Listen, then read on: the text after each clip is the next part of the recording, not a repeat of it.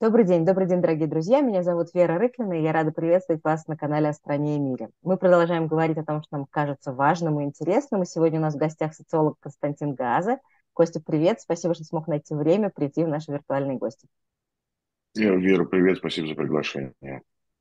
Кость, последний раз мы с тобой вот так публично разговаривали через несколько дней после начала войны. Это был конец февраля. Мы все, конечно, тогда были еще в шоковом состоянии. Тем не менее, ты сделал ряд прогнозов, часть из них сбылись, э, но прошло полтора года. Э, за эти полтора года что тебя больше всего удивило? Было ли что-то, что ты совершенно не ожидал, даже уже поняв 24 февраля, к чему все идет и что, что случилось? Ну, если из каких-то обстоятельств э, событийного ряда, ну, конечно, вот Пригожина, это я такое даже я, то есть, я, я, да, что это дело дойдет до такой билетристики. А, я не представлял. То есть есть там история про то, что социологи всякие писали, что меняется природа войны, нет больше регулярных командиров, все варлорды. Ну вот что это так будет, конечно, я не, не ожидал. Я не ожидал, конечно, что в России все это... Ну, я не ожидал, что там есть такой живой, вполне по себе общественный потенциал на вот это все творчество массовое, связанное с войной, что оно прям такое вот как бы вполне органичное. То есть мы же всегда говорили, что, ну, поддержка режима, она такая немножко неестественная, на самом деле, как бы просто людям пофигу, а более или менее удовлетворяется э, требования к уровню жизни, ну, они до сих пор удовлетворяются. И, и как бы и это не очень естественная поддержка, как бы, а все вот эти закидоны власти идеологически, они как никому не нужны. Ну, несмотря на вот эти бесконечные посты про то, что я приехал, значит, каталась два дня по Москве на такси, ни одной зетки не увидела, до, значит, я приехал в Краснодар, там чуть ли не семечки все обклеены зетками. А, вот, ну, это как, ну, вроде мы видим, что а, вроде мы видим, что да, действительно там детей наряжают военную форму там миллионами способов. Этого я, я не ожидал, конечно. А, я не ожидал, наверное, что да, такой, что Россия дойдет до такой стадии избегания любой, любой возможности э, мира. То есть мне казалось, что это все-таки как-то как в какой-то момент э, должно закончиться э, ну, каким-то переходом к прагматике. Пока, пока никакого перехода к прагматике со стороны, там, со стороны Украины не важно, там вопрос, как прагматика формулируется, со стороны России я вообще никакого. То есть ни, ни, никакого адекватного разговора о том, а, как это можно закончить, нет. Более того, я тут сидел, думал, и я понял, что есть вот одно изменение, оно... Я, я его упустил в прошлом году, я его не видел. А я только сейчас понял, что в новой же, в старой конституции не было запрета на отчуждение территорий. То есть старая Ельцинская конституция, она позволяла, в принципе, э, решить вопрос какого-либо субъекта федерации относительно его государственной принадлежности, в принципе, там, в режиме референдума, например. А новая конституция прям запрещает поправками, отведенными в 2020 году. И что это так сыграет, да, что это ну, реально поставит э, поставить, когда, знаешь, вроде даже уже те, кто воевать не хочет, они как-то хотят что-то сказать, но чего, чего, ну, как бы они как-то не могут ничего сказать, потому что, ну, нет такого, нет, нет никакого для рационального разговора о том, как из этой ситуации выходить. А, я, конечно, не ожидал, столько, что столько людей едет. Я, я не ожидал, что столько людей едет.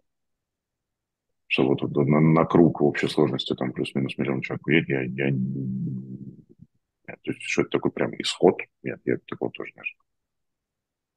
Костя, смотри, ты же... Что она будет дома, наверное, да. Ты, собственно, э, изучал, наблюдал, анализировал этот режим много-много лет, и мы все понимали, и, в общем, между собой говорили, что, безусловно, страна катится вниз, и происходят плохие вещи, вот одно, другое, третье, все это выстраивалось в какую-то понятную э, линию, но мало кто, если не сказать, что никто из нас не предполагал, что все закончится такой катастрофой.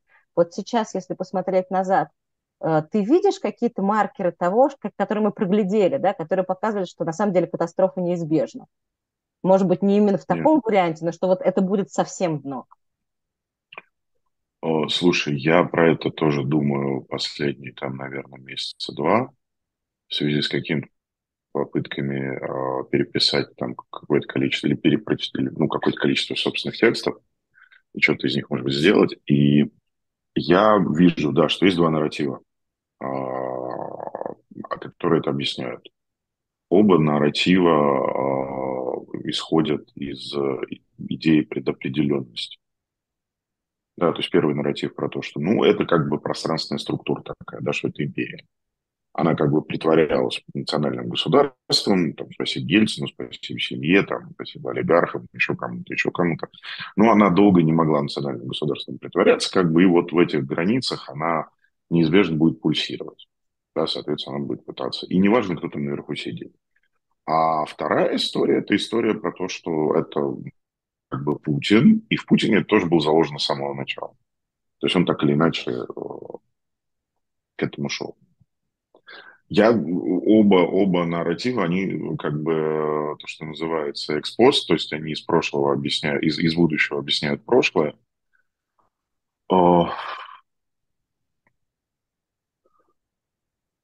Что было видно, что было понятно 10 лет назад?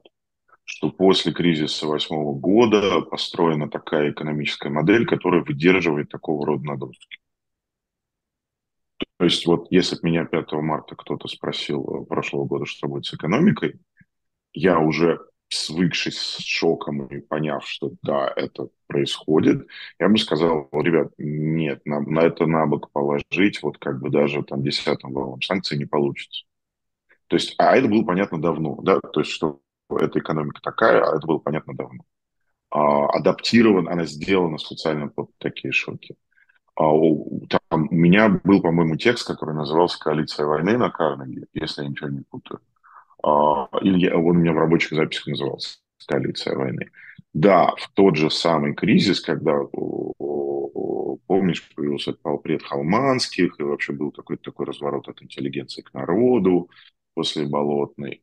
Да, там забрежила какая-то история про формирование какой-то какого-то нового качества большинства, не большинства, какой-то радикальной части большинства, а, которая как бы вот в принципе является бенефициаром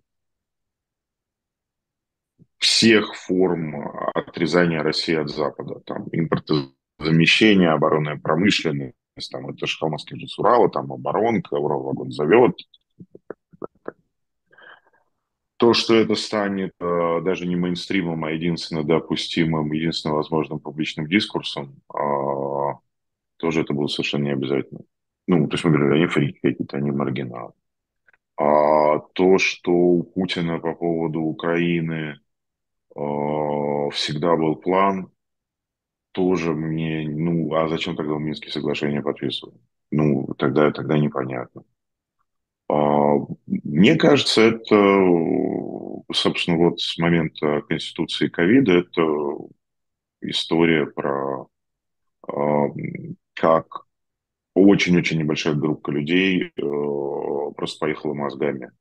А за счет того, что то, чем они управляли, было выстроено удивительным образом, но плюс-минус для такого, ну, как бы не для такого, для такого, но, ну, ну, грубо, не для, не для 22 года, но к 2014 году уже оно вполне было приспособлено и перенесло там волну, волну санкций в 2016 году и так далее, и так далее. И вот эти все истории с выкупом а, Центральным банком записка этих самых а, казначейских расписок Роснефти задним числом, и с, с, с курса, да, то есть мы все то, что они это умеют делать, как бы да. А, но вот вот, вот, то, что, вот то, что случилось, оно, оно было совершенно не, неизбежно. Даже, даже, даже несмотря на то, что, конечно, в феврале 2014 года не случайно, видимо, была выбрана дата 24 февраля. А, вот, в феврале 2014 года, а, конечно, ну, то есть была разбита а, мечта Путина о евразийской гегемонии полноценной. То есть вот он понял, что нет, все-таки СССР как бы без Украины не может быть, а Украина там, вероятно, уже никогда не будет. Да, но это тоже не было, это тоже не было это тоже не было, с моей точки зрения, точкой, после которой война стала абсолютно неизбежной. Я, просто, я помню прекрасно март, апрель, май, когда весь Кремль задним числом придумывал объяснение для того, что случилось прошлого года. Это еще когда я как-то за этим так более пристально, что ли, следил, там, да, и так далее, и так далее. Вот тогда судорожно они ходили и переклеивали э, эти стики каждый день, значит, что, что, что это такое, там, нацификация, пацификация, что То есть, получается, на самом деле, вот ты сказал про небольшую группу людей, которые сошли с ума, э, то есть э, ты предполагаешь, что это не Путин единолично, да? Сейчас же много говорят, что как оценивать нынешний режим, как это персоналистская диктатура, или как это некоторые, ну, хунта в некотором смысле военная, или что это? Как ты сейчас видишь режим? Ну, это был такой долго-долго-долго, это такой был бодрый бюрократический авторитаризм в духе э, латиноамериканских государств до того, как они все скатились в хунту. Видимо, это такой закон общественный, общественно-политического развития, что бюрократический авторитаризм неизбежно скатывается в хунту. Ну, у нас есть, мы можем сказать тогда, что, например, Сингапур – это авторитаризм, но не бюрократический авторитаризм, а там, я не знаю, предпринимательский авторитаризм. И он не скатывается в кунту. А есть вот один специальный вид э, авторитаризма, который такой, знаешь, занимается все время модернизацией. Он все время хочет общество куда-то пришпорить, значит, чтобы оно модернизировалось чтобы догнать кого-то и перейти, ну, там, Аргентина 70-х, Бразилия 70-х. Ну, заканчивается вот чем заканчивается. Ну, видимо, да, в нашем случае тоже вот как бы оно и закончилась хунта, это хунта, в смысле, нет, ну, понимаешь, когда говорят, вот персональная диктатура, ну, давай, а в смысле, ну, в человеческом, то есть он что, сидит один в высоком замке, а, у него там а, и как урон вот штуку эту разгляда. Расскажи мне, что там думают в Брюсселе. А ты знаешь, как да в нет, мультике понятно. это нет, было? Там... Как, как в мультике была эта цитата, что с ума сходят поодиночке. Так уж, чтобы прям несколько человек взяли и сошли с ума. Ну, видишь, э, мы переоценили, э, мы переоценили стремление к, э, мы переоценили стремление к спокойной старости этих нескольких человек. Мы недооценили некоторое, некоторое мессианство. Но это вот я шлю сейчас пламенный привет своему другу Перцеву, его любимому, значит, митрополиту Шевкунову. А, вот, ты знаешь, оказалось, что сценарист сценарист Византии Византии, а как бы э, заразить э, совершенно такого, в общем-то, пустого, приземленного человека, как президент Российской Федерации, а такого очень такого бюргера в, в нехорошем смысле слова, вот заразить его идеей, что он помазанный Божий, и что вот как бы он сейчас э, э, будет удерживать мир вот э, сползания в окончательный апокалипсис, ну вот, ну, ну вот я таких людей все-таки имею в виду больше, да, а что касается вот этой всей блестящей блестящие плеяды государственных деятелей, там Патрушев, Нарышкин, Лавров. Ну да, здесь, наверное, да, давай скажем, персоналистская, потому что они подпевалы. Ну, то есть они пытаются угадать более-менее, как бы. Они подпевалы. Ну, там какие другие, например, не знаю, там, там Ковальчуки какие-то ястребы чудовищные, тоже все СССР хотят восстанавливать. Да. То есть нет, всегда это сумасшествие, оно, вот понимаешь, когда это безумие на троне, оно всегда находит каких-то, какое-то нечуткое ухо. Потому что это же не просто какой-то дед сидит и, значит, бормочет там что-то на крыльце. Это все-таки э, руководитель государства. Поэтому это уже, знаешь, это интересно не с точки зрения э, политической науки, потому что с точки зрения политической науки все более-менее понятно. С точки зрения социологии не все понятно. Ну, как бы с точки зрения устройства социального порядка в России не все понятно. А, и с точки зрения истории еще многое непонятно, потому что, конечно, нам интересно, кто куда пошел, кто когда пришел, кто первый эту карту, значит, принес. Там, я не знаю, что не был нарисован. Это вот, да, это, это интересно. Слушай, а если что ты заговорил про общество, э, каково его роль сегодня, да? То есть э, понятно, что, в общем, наверное, она маленькая, но тем не менее, вот сейчас будут выборы. Э, всем понятно, какие будут результаты. И тем не менее, из года в год путинский режим проводит вот эти танцы с бубнами, чтобы зачем-то обеспечить видимую легитимность. Зачем она ему? Все-таки он как-то ориентируется на общество, получается? Тут много школ мысли э, было.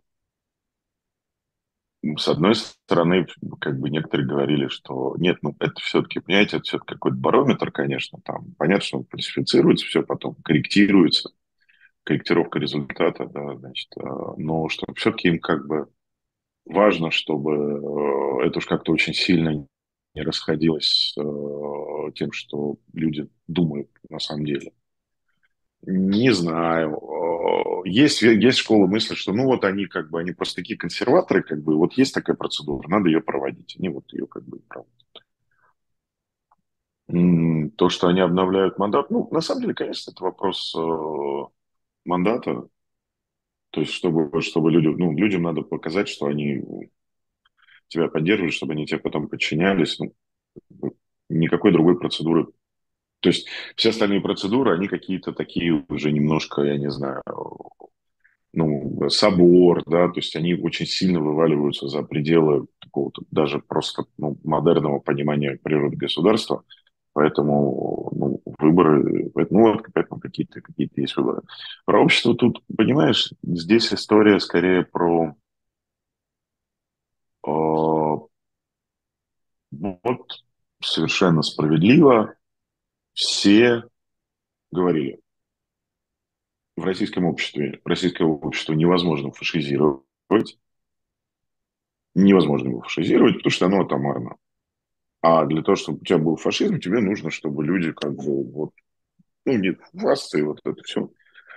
А, и ну, множество, множество всяких разных там интересных исследований говорили, что да, если у вас нет э, каких-то внутри именно социальной ткани, каких-то э, переносчиков, что ли, э, вот этого вируса, неважно, это кабаки, куда шахтеры ходят, э, или это банкетные товарищества немецкие, или это клубы для боулинга в 30-х годах, абсолютно неважно, да, то есть у тебя должны быть какие-то vehicles, которые тебе этот, значит, Э, ну, как сигареты, средства доставки никотина, да, то есть э, это в этой оптике общественной организации, э, НКО, гражданское общество, это средства доставки идеологии каких-то, да, предположим. Ну, понятно, что в российском обществе средства доставки идеологии это ну, мужская или женская компания, там несколько человек, 5-6, особо, особо никуда не, не подоставляет.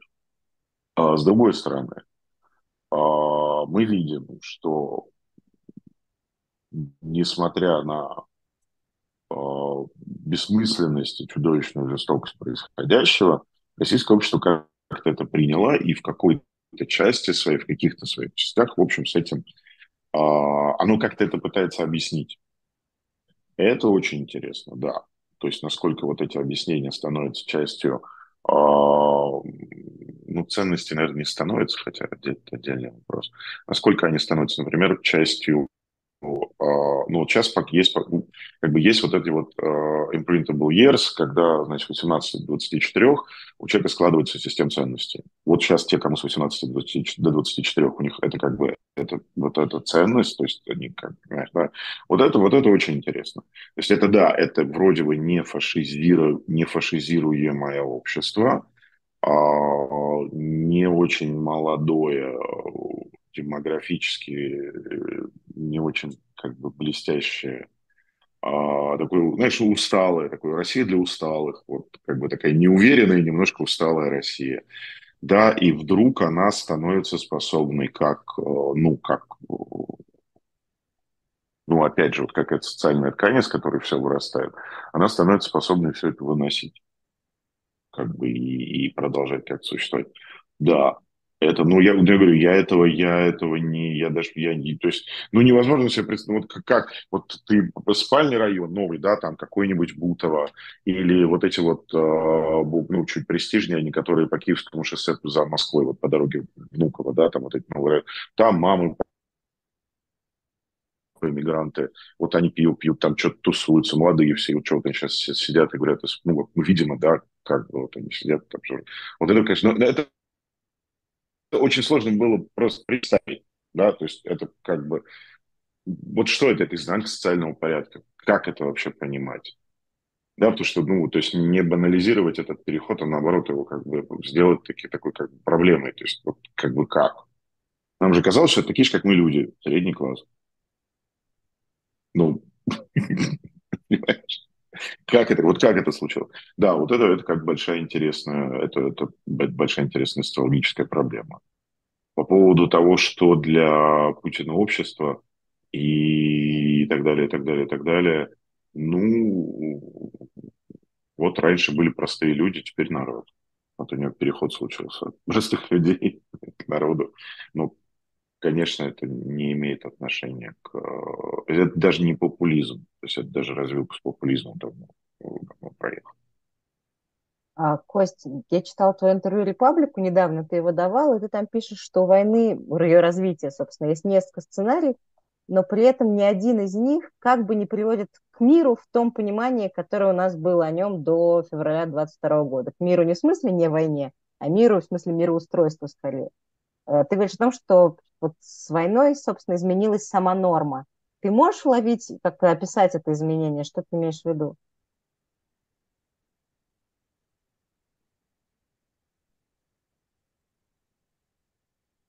Ну, давай вот глядя на Югославию, мы понимаем, что такое э, некоторое пространство политическое, да, потому что мы про, про, про, про, про страны, про, про области, которые стали странами. А что такое вот как бы политическая несовместимость? То есть для них состояние мира – это не состояние СФРЮ, которое уже не может быть, но при этом, верно, мы жили в состоянии отсутствия э, актуальных взаимных претензий, э, ну, с Украиной, по крайней мере, точно. То есть юридических, как бы человеческих, э, каких-то экзистенциальных. А теперь мы находимся в состоянии э, взаимного как бы раз человека ненавистничества с соседом, потому что мы к нему вторглись и начали у него как бы э, начали убивать его граждан, э, бомбить его города и так далее, и так далее. То есть здесь откат, это как бы, ну, вот это историческое событие полноценно, что его нельзя никуда откатить. То есть в, в, в реальности, в которой мы оказались, э, ну, эта война будет продолжаться еще очень-очень, очень-очень-очень-очень ну, долго, там, даже по меркам современного быстрого мира, по меркам человеческого века. То есть она будет как бы, вот, ну, там нет возможности вернуться в, в золотой век отношений, э, когда самое жестокое, что может быть сказано, это шутка про хохлов или про конца. Это вот, ну, некоторый предел взаимной, взаимной жестокости. Но это и политически имеет результаты, и международные, и международные правовые, какие угодно, это, это в базе. Я как раз, собственно, хотела спросить, ты сказал про то, что мы жили без каких-то территориальных претензий э, с Украиной, но ведь, в принципе, может речь идти не только об Украине, да, не получается ли это такого ящика Пандоры, и какой-то возможной перекройки постсоветского пространства вообще в гораздо более в широком виде? Ну, есть, э, может быть, э, вообще первым кейсом в этом был, была армяно-азербайджанская война короткая, а это сейчас второй кейс, и тогда, значит, будет третий кейс, там, и четвертый кейс. Очевидно, что с Приднестровьем что-то будет, очевидно, что с Молдавией что-то будет. Ну да, да, да. То есть ведь э, Россия в данном случае... Ты понимаешь, в чем такая абсолютно как бы предательская в историческом смысле? Почему позиция России, она оказалась по отношению к своим соседям и союзникам предательской в исторической перспективе, да, она исторически предательская. Потому что эта позиция, а, которая озвучивалась постоянно позиция а, консервативная, признающая в международных отношениях консервативные ценности, да, там, границы, суверенитет, и так далее, и так далее, и так далее, и которая оппонировала как бы Западу, в том смысле, что вы глобалисты, у вас там, значит, уже скоро города будут важнее национальных государств, и так далее, и так далее, и так далее. Но в итоге это получилось э, наоборот. То есть сила, которая как бы себя представляла на евразийском пространстве как консервативная, такая вот как бы защищающая статус-кво, она в итоге вот это все и, и, и, и сделала. И, а теперь, да, ну если Россия это может, то почему там другие это не могут? Дальше вопрос, дальше вопрос, с какой скоростью Россия будет слабеть и, на каких, на каких направлениях быстрее. И в пространственном смысле, и в экономическом смысле, и в каком угодно. это не, это же не история про, понимаешь, это же не история про э, колониальную какую-то вещь. Да, то есть это не, это не национально-освободительная война, это не национально-освободительные войны, это намного более а, то есть ты освободился, как бы и все. Да, у тебя там потом может быть гражданская война, гражданская война, гражданская война, гражданская. Ну, как бы ты, ты как бы освободился, все, у тебя как бы так колониализм закончен. А здесь у тебя на репит поставлен исторический цикл, который там вообще там, сто лет, триста лет, там, да, то есть вот он, вот он там, ну, можно его тоже колониальным назвать, но он такой очень условно, все-таки, с точки зрения колониальный. А, и тогда, вот как я там сам себе это объяснял э, в, в прошлой весной, тогда надо, да, надо тогда сказать, что, ребят, ну вот эти 30 лет, это был, это был выброс. Да, то есть вот эти 30 лет истории России, они были как бы отклонением от ее магистрального курса. Хотя это, опять же, детерминизм, и если мы смотрим на дело в этой оптике, то получается, что эта война была так или иначе запрограммирована. В общем, тут на самом деле очень сложно про это думать последовательно. Это такая целая целая история. Но ты склоняешься к этой версии? Сейчас появилось же много всяких э, мнений, в том числе Навальный про это писал, и многие, в общем, поддерживают его в этом, что э, истоки в 90-х. Да? Вот нам казалось, что 90-е это было время свободы, время возможностей, время настоящей какой-то демократии, к которой мы, по крайней мере, шли. А сейчас, оказывается, ты проводишь ревизию, в том числе себя и своих каких-то впечатлений, и оказывается, что все немножечко не так, как ты себе это представляла с сегодняшнего дня. Ну, опять же, если мы не говорим о том, что процесс, который сейчас на постсоветском пространстве идет, это часть какого-то там, 100 или 200-летнего цикла Большой империи, вот и так себе это не объясняем, а начинаем объяснять себе это как-то э, по-другому, то нет, ну, Навальный политик, да, он как бы сделавший свой выбор относительно того, где он этой политикой занимается.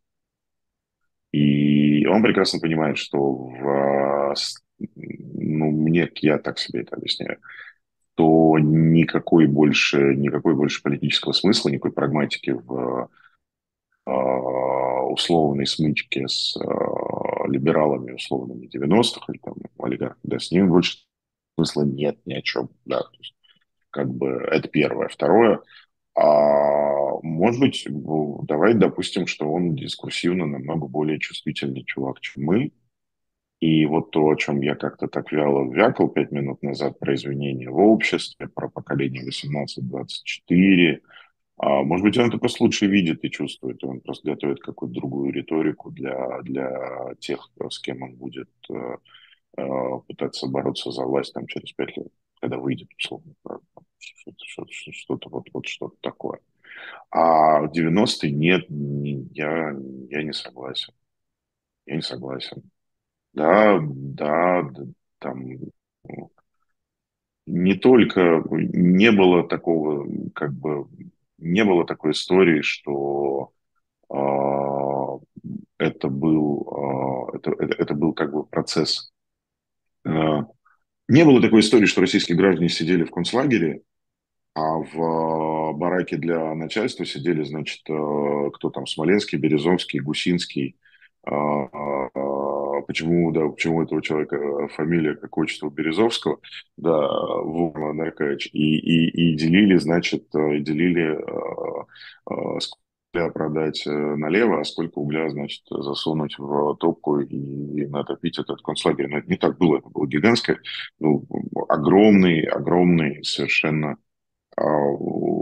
силы общественный процесс, огромная энергия общественный процесс который вообще-то, на секундочку, извините, дал на 20 лет э, вперед стране пинка под задницу в смысле экономического роста какого-то, стандартов потребления и так далее, и так далее. Ну, это если не брать во, во внимание.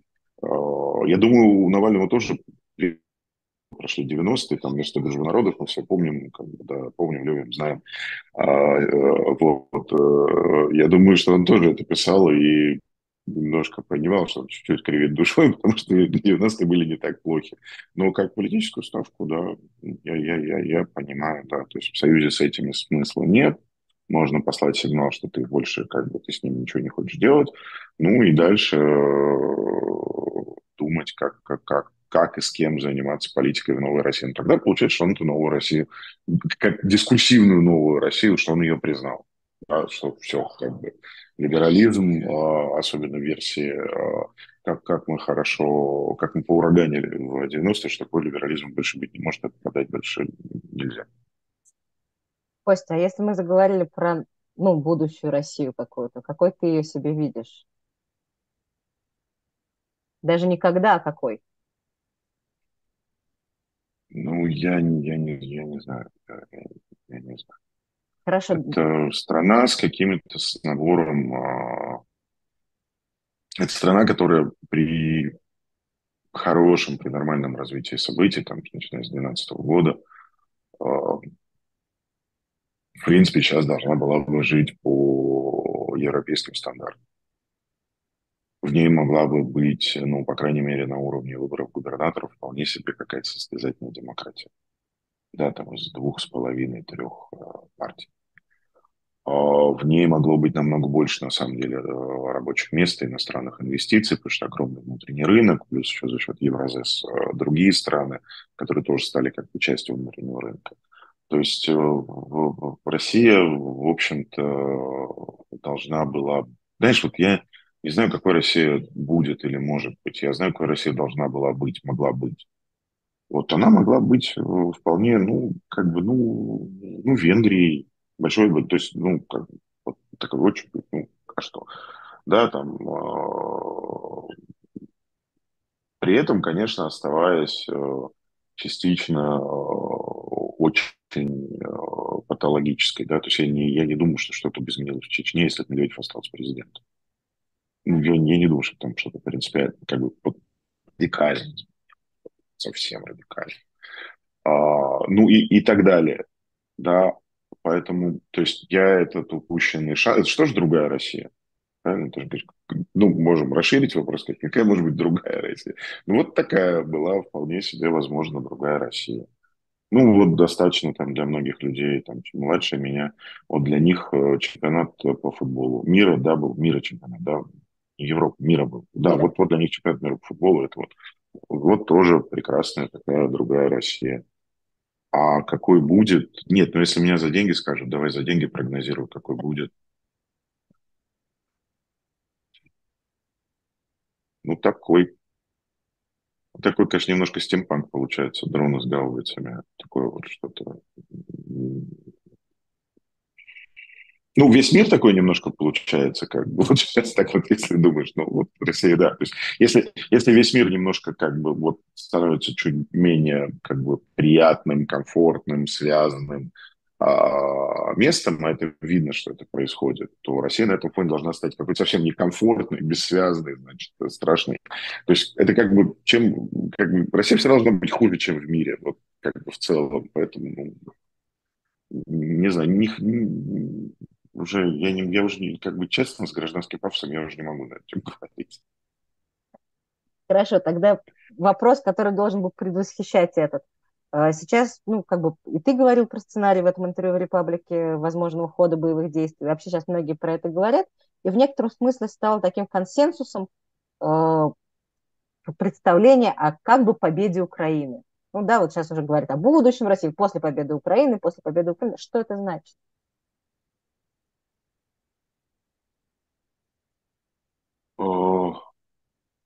Ну, есть, условно говоря, миллион человек вновь уехавших.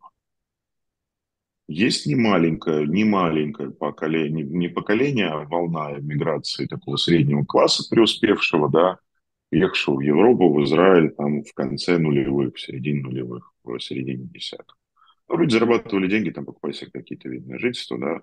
Это, ну, в, в Европе только, наверное, миллиона два человек.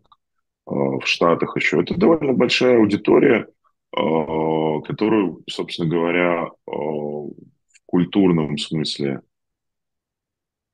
это очень сильный, я сейчас не буду такой сильный аргумент. Ну, условно говоря, какие-то какие советские рудименты культуры, ну, как Новый год самих, да, вот, ну, типа что-то такое вот связывает. А, но, конечно, сейчас, когда появилась, когда Россия в, в мировой повестке, это, ну, только number one, а, конечно, она их связывает, да, и, и можно пробовать, можно пытаться это сообщество как бы собрать и консолидировать, предложив ему какой-то будущий образ России. Да, там, неважно, это немножко тоже, немножко, чуть-чуть организационно-деятельная игра, чуть-чуть реконструкция, значит, в духе но это, это как бы, это, это, это интересно. Ну, почему нет, да, то есть я как бы, я, ну, это, это, это большая аудитория, а, она что-то может, она может генерить какие-то, она может генерить какие-то, какой-то капитал, на который что-то разовьется хорошее. То есть вообще как бы понимаю и, и поддерживаю. Да, то есть там очень многим людям такой образ будущего нужен. А если говорить с точки зрения, ну, каких-то, ну, ну, понимаешь, если говорить с точки зрения какой-то реальной политики, то я, ну, я честно, я, я не хочу. То есть я, я, ну, как бы я понимаю, что сейчас вопрос идет о том, а, готовы ли западные партнеры коммититься, что это будет до 2025 года. Ну вот, судя по, там, я не знаю, по, Financial Times, да, условно говоря это немножко просто другая, э, это немножко другая оптика. Э, поэтому кроме, кроме как выработки какой-то какой общей повестки для вот этого потенциального русского движа, а, у которой есть, которая объективно, ну, у, ну, как бы не было у советской иммиграции Шульман, а вот у российской иммиграции есть Шульман, поэтому, ну да, это большое сообщество. Поэтому, если хочется там таким развлекаться, пожалуйста, вообще очень... Лучше, конечно, культурой. Лучше, конечно, культурой, картины друг у друга покупать, вот там мебель друг другу делать, э, как издательство надо замутить. Вот издательства ни, ни одного издательства нет, это плохо, это как бы некрасиво. Э, как бы если это такая, ну, в изгнании как бы большой такой, ну, какая-то такая группа э, национально-культурная в изгнании, ну, конечно, нужно свое издательство. Это ну, как просто по, по классике, да. Но я не думаю, что это... Я не думаю, что это продуктивный способ э, думать о... Ну, я, я, я, я никогда... Ну, я просто за себя скажу, я не... То есть я на все на это смотрю с мыслями, как бы, ну, лишь бы не было хуже, а что у них там будет внутри, как бы... Э, там, я, честно, там 30 лет э, 25 лет трудовой деятельности, как бы везде хотел приносить э, пользу, но ну, ну что уж, ну все уже, как там сами устраиваете дальше свою жизнь. Ну, то есть вот, как бы, поэтому какой то есть как самое главное, чтобы безопасное для соседей. Вот как бы, то есть любое, любое будущее, которое не будет а, причинять соседям России хлопот и э, беспокойство. А каким образом это может быть зафиксировано? Ну, грубо говоря, вот поражение России. Это же не флаг Украины на Кремле, да, как флаг Рейхстага, э, советский флаг над Рейхстагом. Да, это что-то другое. Во-первых, во-первых, э, ну да, флаг Украины. Ну как я, я, я, то есть, ну это, это другое правительство, да. Есть это, это смена режима. Это, это смена, ну, то есть это даже не смена режима, это Нет, Вера, это не смена режима. Смена режима – это такая красивая формулировка, а, которая как бы говорит о том, что государство сохранилось, его как бы его а, права основания были непрерывны, просто вот сидели очень плохие люди во власти, а должны прийти какие-то другие люди во власти. Здесь я боюсь, что это не исходя из, это исходя из потребностей как бы самой Российской Федерации, а, что либо вот это вот, вот очень-очень-очень надолго, вот то, что есть, а, либо, ну, ли, вернее, не либо, а в конце, или либо вдруг, а, то это, конечно, ну, то есть это нужно быть новая конституция. То есть это нужно быть новая. Я не буду сейчас говорить, какой там что, но, ну, несомненно, государство требует, требует переучреждения. Оно, оно требует учреждения. Ну, то есть, опять же, возвращаясь, а если у тебя в Конституции написано, что ты не можешь отдавать те свои территории, если в этой же Конституции написано, что Херсонская, Запорожская, а, Донецкая, Луганская а, являются частью Российской Федерации, что Крым является частью Российской Федерации, и их нельзя теперь отдать. Нельзя, запрещено, ну, тебе нужна новая Конституция.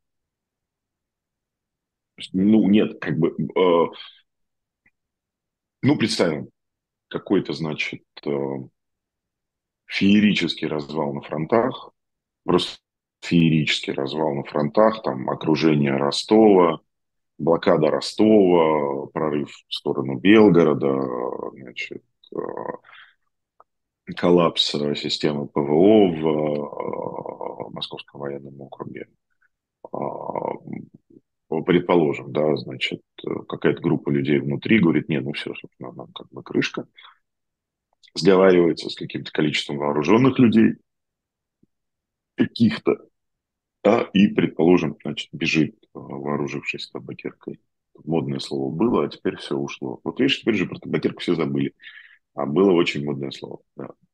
А, бегут, значит, вооружившись табакеркой, добиваются успеха, ну, конечно, ну, то есть после этого они логично должны сделать три вещи. Первое, они должны занять позицию а, большевиков. То есть они должны занять позицию ни войны, ни мира. А, то есть, как, по сути, одностороннее прекращение огня. Да? То есть вот что, что, что они должны сделать. Второе, они должны, они должны создать какое-то правительство национального согласия, национального спасения. Причем они должны при него написать какую-то какую бумагу, а, которая даст им возможность а, править в режиме указанного права. Дальше они должны каким-то образом, ты понимаешь, у нас же нет закона о Конституционном собрании. У, у нас. У нас, у них.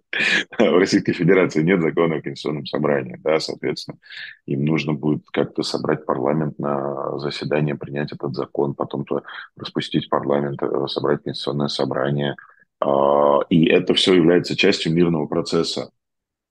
То есть я это говорю не про то, что это является частью процесса значит, реабилитации России, перестройки, там ее еще. Это просто часть мирного процесса должно произойти для того, чтобы э, мог быть подписан мир, если мы имеем в виду, что этот мир не предусматривает э, переход э, украинских территорий Российской Федерации. То есть если мы не говорим, что этот мир вот он такой, то вот все то, что я говорю, это должно быть частью мирного процесса, потому что и без этого просто невозможен мирный процесс.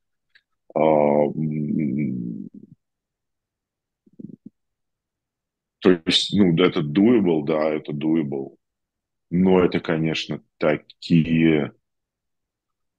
Ой, это просто, это знаешь, как там, я, как у байдарочников это называется, 12-бальный, 20-бальный порог, я, я, я не знаю, то есть это, это я, я не знаю, как, как, как, как, как провести российское государство через вот это все. А, я, я не знаю, то есть это, вот это, опять же, это про то, что это, это настолько сложно и это настолько а, запутано, и это, это очень быстро врастает в политическую культуру, уже вросло. Слушай, ну, Турчак у постели умирающего Сокола. ну вот, кандидат, значит, в губернаторы Хакасии, попал в больницу, к нему приехал Турчак из «Единой России», и вот там буквально подпись под этой фотографией. Турчаку значит, умирать человек около. Ну, буквально. Ну, вот, ну, не так, но, но примерно вот, значит, так, да, то есть это какая-то такая уже, да, то есть какая-то такая эстетика, я не знаю, там, а, Буденного постели умирающего Горького. А, да, то есть вот, вот это, вот, и вот это вот все вместе, и как это я, это невообразимо, как это, это просто невообразимо. Потому что останется там 300, 400, полмиллиона человек ветеранов. Вот как, я, я, я, я, не знаю. Кость, а на что, вы, на, на что ты надеешься? Ни на что не надеюсь. А чего боишься? Ну, боюсь, э, ну, я боюсь, что они начнут обострять. Это раз. А, я боюсь, что... Я имею в виду на других каких-то, не, не, не, не в Украине где-то. где других местах. А, не в смысле воевать именно, а обострять. А,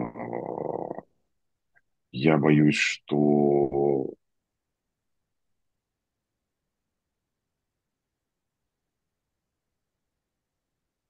я боюсь, что там может все-таки при определенных условиях э, случиться какое-то более успешное повторение Пригожинского путча с лозунгами до победного конца. Ну, я не то что боюсь, а я не понимаю, что будет, если Путин умрет. Вот я, я не понимаю, что будет. Я, не, я, я просто не, я, ну, наверное, боюсь, да. То есть вот странно так сказать, но не боюсь, но я не...